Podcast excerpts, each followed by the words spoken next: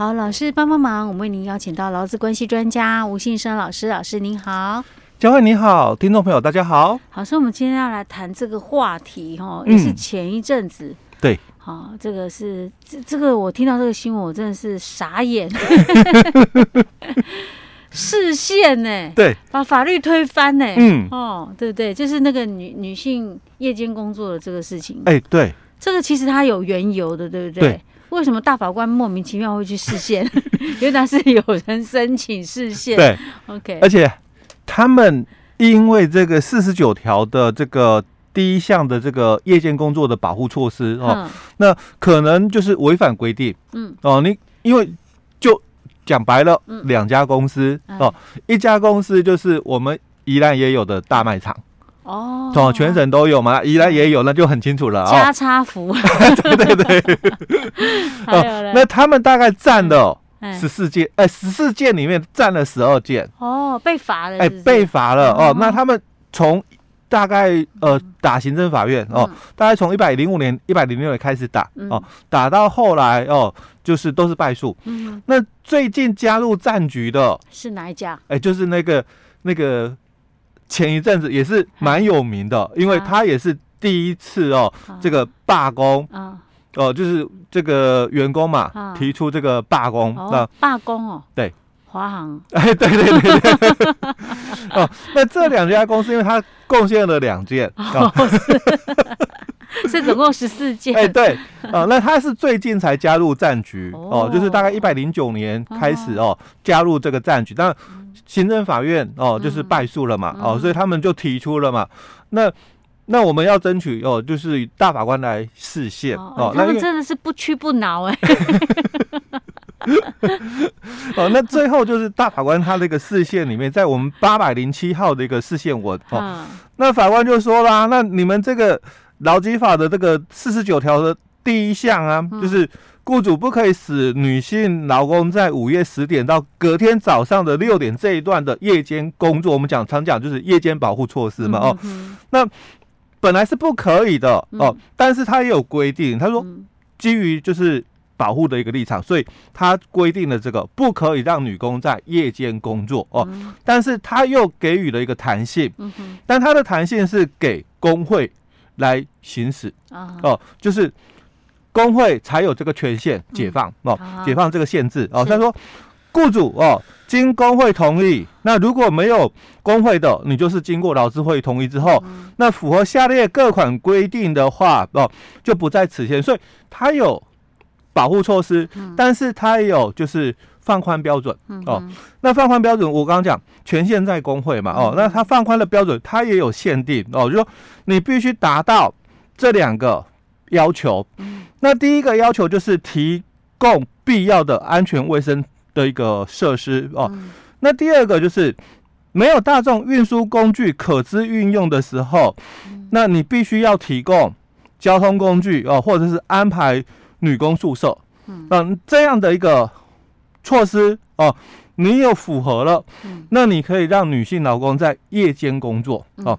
那本来我们劳基法是这样规定，所以以前很多公司，像我们都知道，这个大卖场，他们可能十点就结束了嘛啊，那应该没有违反规定才对。可是如果加班呢？啊，对哦，所以他们。常常就是因为可能加班的关系，嗯，所以导致嘛下班超过了十点，嗯，晚上的十点是，所以违反规定了，哦，就被罚了这样子。本来你可以有弹性放宽，嗯，但是你没有照这个程序走，没有经过工会同意，哎，欸，对，嗯，那你就违反规定嘛，嗯。那样这个航空公司也是，嗯，哦，他们公司有企业工会，嗯，那你要。经过工会同意嘛，那他们也有同意，不过他们的同意就是说，你不可以让这个怀孕女工哦，跟这个呃哺乳哦，这个小孩子哦一岁以下的哺乳的这个女工，夜间上班。是，所以他说反面解释那就是同意嘛，这两个禁止其他的应该同意哦，但主管机关说没有看到。同意两个字啊，你你照刚刚我们讲的四十九条第一项的规定哦，他说，那你应该是要有同意啊，工会嘛，跟工会讨论，同意让女工嘛，在这个五月十点到隔天的这个六点嘛，这一段时间同意他们上班嘛，那排除两个人嘛，怀孕女工跟哺乳期间的女工嘛，那应该是这样啊。那我没有看到你的同意啊，我只有看到说你排除啊。嗯，那你不能用反面解释，所以他们也被罚了啊。嗯，那当然之后就有这个申请大法官释宪哦。那这个视线文一出来，嗯，那就很多的一个问题又跑出来了。哦，诶、欸，什么问题呢？对，我好像有后来有看到有说，呃，那个不知道是是呃，好像是立委啦。哎、欸，对，立委说希望那个劳动部赶赶快把一些相关的一些呃受到影响部分要赶快修法，是怎样？是怎样修法？是哪些受到相关？因为他这个哦，嗯，视线文他讲到了、哦，嗯。我们的这个视线文公布之后，那你就这个四十九条第一项就失其效力，就没用了，无效，无效了。嗯，那我们的这个视线文哦，一百一十年的八月二十，嗯，啊，那我我到现在嘛，哦，我们录音是大概九月初，嗯，哦，那我们劳动部那边针对劳基法的四十九条的这个第一项，嗯，还是没有做出这个回应的一个动作了哦。那我们。接下来就要他们还在讨论呢。哎，对，还在讨论，因为这个议题真的是很很争议性。那到底受到什么影响啊，老师？我们来看看。因为到底，嗯，我们第四十九条的第一项哦，嗯，你说它是歧视吗？嗯，因为它限制了女性劳工。哦，不可以在夜间工作，因为好像大法官是有提出这样的观点了哈。对你，你歧视了嘛？哦，但是我是歧视还是保护？嗯，哦，这是有争议性的。当初我们回来看哦，就是我们的劳基法，嗯，一开始的时候四十九条在七十三年的条文哦，他讲到的就一样是提到女女性劳工不可以在午夜十点到隔天早上的这个六点哦来工作哦。但是经过这个工会哦，或者是劳工同意之后，那并实施哦昼夜三班制的，那你的安全卫生设施完善，而且还有备有这个女工宿舍的话，或者是有交通工具接送的话，且有下列情形之一的话，经主管机关核准不在此限哦。所以他在七十三年的立法，他就提到了女性夜间工作的一个保护，但他也提出了。因为你们资方有需求，嗯，因为我是轮班制，然后我有需求哦，所以我们就接受你可以夜间工作，但有但书哦，所以他提到有但书就是你还是要做好保护措施，接着哦要经过主管机关同意哦，那有这个下列情形哦是不在此限，就是因为第一个哦是因为不能控制还有预见的非循环性的紧急事故。哦，当然突发的嘛，没办法掌控哦，所以他说这种排除哦，所以他说这个因不能控制以及预见的非循环性的紧急事故干扰该事业的正常工作时间的话，突发事件嘛哦，所以允许了哦。那第二个就是生产原料或者是材料哦，易于败坏哦，那为免于损失，那必须在夜间工作，所以我们才需要轮班，机器二十四小时运转，没办法哦。好，第三个，你是担任管理技术的主管的人，啊，那因为没办法嘛，我的公司可能是轮班的，那晚班有需求，按你是主管，所以你可能晚班。有需求嘛，也有需要你哦来做管理的部分。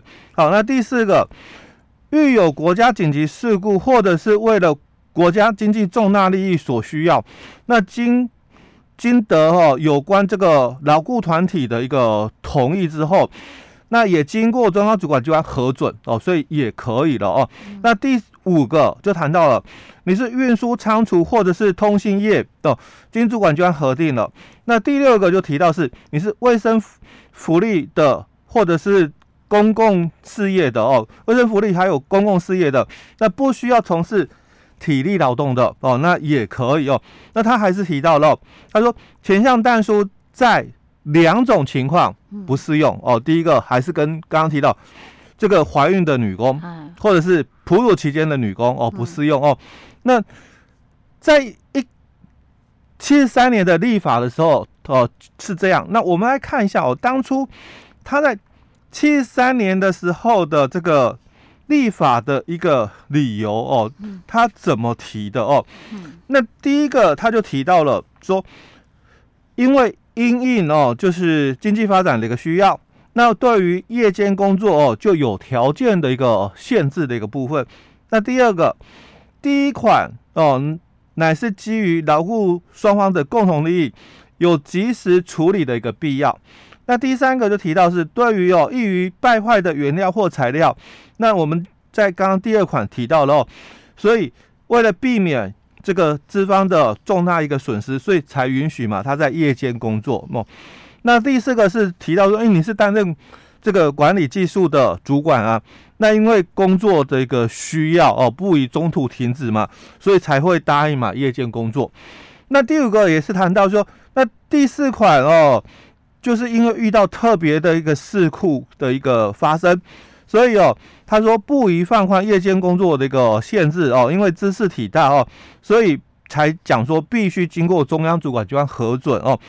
那第六个就谈到了说第五款对于哦运输仓储通信业哦，那定放宽的一个标准规定哦。那第六个哦，他说第六款所规定的哦。卫生福利还有公共事业哦，不需要体力的哦。那健康上可以哦，这个顾虑的问题较少的话，那也适时的一个给予就是放宽的一个标准。这是在我们七十三年哦修这个劳基法的时候，他的理由是这样哦。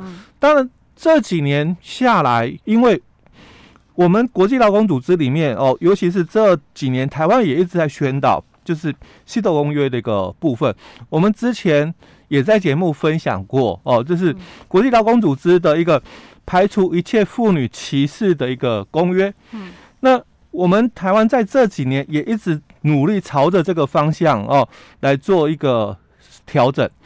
好，那我就要来讲哦，这个是七十三年的立法，后来我们在九十一年的时候。我们也对了劳基法四十九条重新做了一个修正。嗯哼。哦，那我们的一个修正的内容，嗯，我们时间的关系，然后我们可能等下一集的时候再跟我们分众哦，呃，我们听众来分享。OK，所以之前是七十三年的，我们下一集来看看比较新一点的，九十一年的时候的一个。对。OK，老师，那我们今天先讲到这里。好。